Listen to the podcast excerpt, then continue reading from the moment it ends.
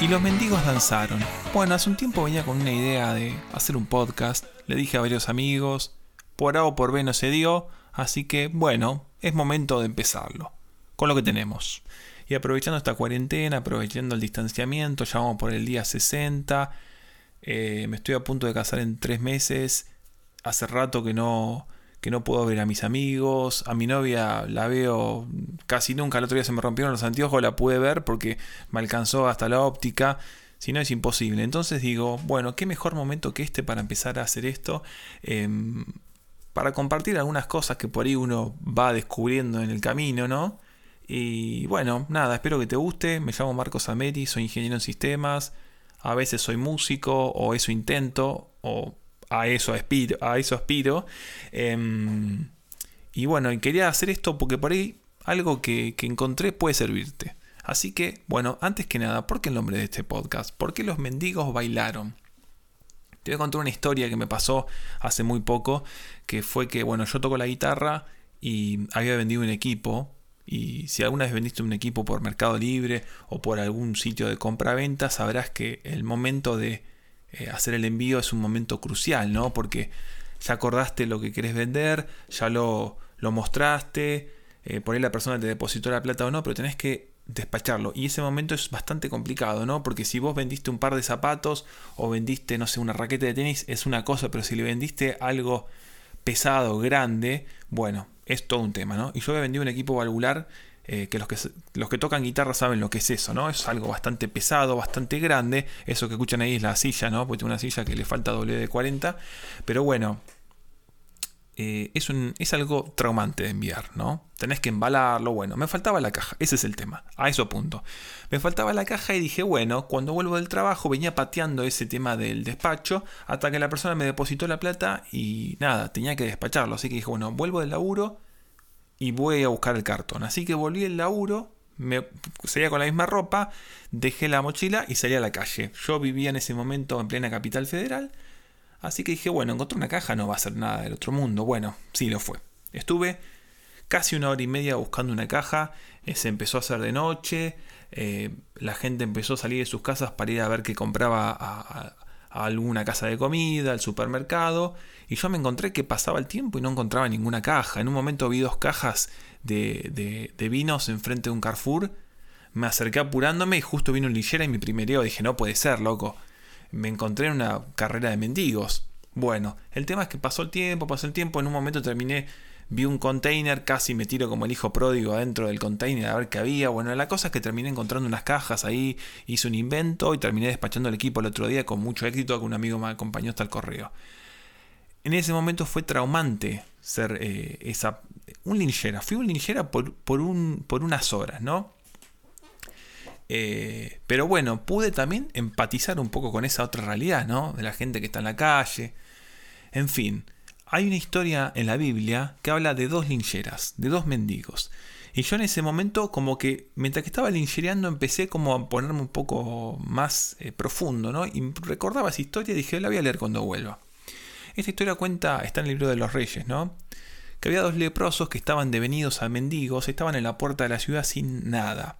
Estos dos leprosos eran eh, dos personas que habían caído en desgracia, ¿no? Obviamente cuando caía la lepra sobre la vida de alguien, automáticamente era exiliado, lo mandaban a la lona y esa persona, chavo, olvídate de tu vida. Así que podrían haber sido empresarios, podrían haber sido soldados, no sé, no sé lo que habían sido, pero ahora, bajo la enfermedad y bajo esa desgracia, todos somos lo mismo.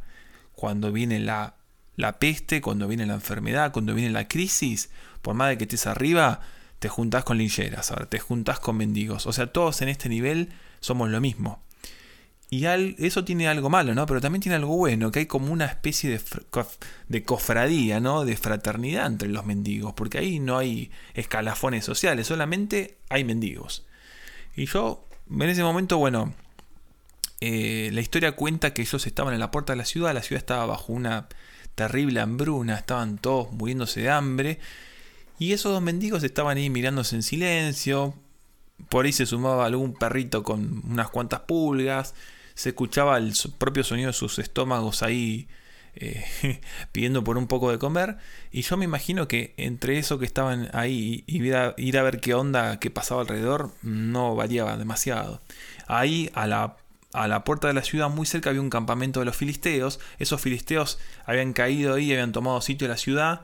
Y bueno, cuando vos tapás la entrada y tapás, eh, la rodeas la ciudad, eh, la gente adentro no recibe comida, no recibe agua. Eh, o por ahí reciben agua, no reciben comida. Pero bueno, en fin, en conclusión, si van a terminar muriendo de inanición, de locura, no sé. Así que ellos dos dijeron, bueno, vamos al campamento de los filisteos de última, ya que estamos muertos de hambre, que nos peguen un tiro que nos, bueno, que nos piden un tiro, no, pero que, no, que nos maten, ¿en qué varía, no? Por ahí hay como que se abrió un rayito de esperanza mínimo, bastante cruento, pero bueno, bajemos al campamento a ver qué onda. Bueno, y bajaron al campamento y que encontraron nada, o sea, absolutamente nadie. Estaba todo en su lugar, recorrieron, yo me imagino que fueron caminando, por ahí encontraron un racimo de uvas, comieron tímidamente, miraron y se dieron cuenta que no había nadie. ¿Qué pasó? Bueno, la Biblia nos cuenta qué pasó. Parece que Dios habrá enviado alguna señal, algunos ángeles se volvieron locos y se fueron.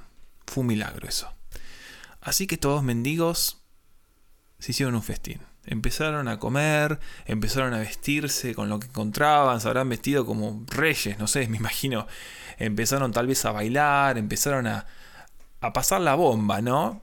Eh, empezaron, eh, eh, pasaron de, la indigencia absoluta a la abundancia extrema, o sea, estaba todo a disposición de ellos. Empezaron a comer, a tirarse al piso, yo me imagino que hicieron tipo el angelito, viste, con comida, no sé. Por un instante vivieron un éxtasis extremo, ¿no? Entonces yo ya me imagino que terminó el día, ya estaban con una palma súper, súper con una modorra terrible, ya se habían tomado varios vinos, o sea que estaban bastante ahí para tirarse a dormir una siesta. Y a, alguno, se, uno de los dos se le ocurrió, che, eh, esto estaba demasiado bueno, deberíamos compartirlo con, demás, con las demás personas. Bueno, y ahí pasaron de ser dos lincheras y dos desposeídos a ser dos fuentes de vida. Porque parece que cuando se acercaron a la ciudad y le dijeron a la gente, eh, la gente se abalanzó sobre el campamento y hasta cambió la economía de, ese, de, esa ciudad, digamos. La Biblia cuenta que esos dos tipos, que eran dos don, don nadie, pasaron a ser héroes, héroes nacionales, podríamos decir, ¿no? Entonces salvaron la ciudad. Fueron fuentes abiertas que en plena generosidad dieron algo que hasta hace poco no tenían. Entonces, ¿a qué me lleva esto? A darme cuenta tres cosas, ¿no? Que primeramente que somos mendigos. Sin la gracia estamos fritos. Estamos absolutamente tirados en la lona, ¿no? Si algo hacemos bueno es porque Dios lo puso ahí. Ni más ni menos, ¿no? Porque hasta hace poco estábamos como estos dos leprosos. En segundo lugar, me quedo con esto, que si tenemos algo bueno, si nos destacamos, o tenemos gente que nos sigue, no es por nuestro mérito, no, es porque vos sos especial, no sos especial en lo absoluto, te quiero decir. El que es especial es el que te dio eso. Entonces todo viene de arriba, ¿no? Por eso si conoces las buenas noticias, eh, si tenés algo especial, acordate de los demás, ¿no? Esto sería el tercer punto, ¿no? Si encontraste algo bueno, si tenés un don, dáselo al otro, compartí lo que tenés, ¿no? Y bueno, con todo esto dicho, quiero terminar este podcast porque me puso un límite de 10 minutos, así que no lo quiero exceder. Primera Timoteo 1:15, palabra fiel y digna de ser recibida por todos, que Cristo Jesús vino al mundo para salvar a los pecadores de los cuales yo soy el primero. Pablo tenía un montón de títulos. Había sido fariseo, podía estar en el aerópago discutiendo con los filósofos más letrados, pero él se considera un mendigo. Así que bueno, hasta acá llega nuestro primer podcast, hecho por un mendigo también. si Pablo se veía a sí mismo como un mendigo, digo, bueno, creo que yo también debería hacerlo.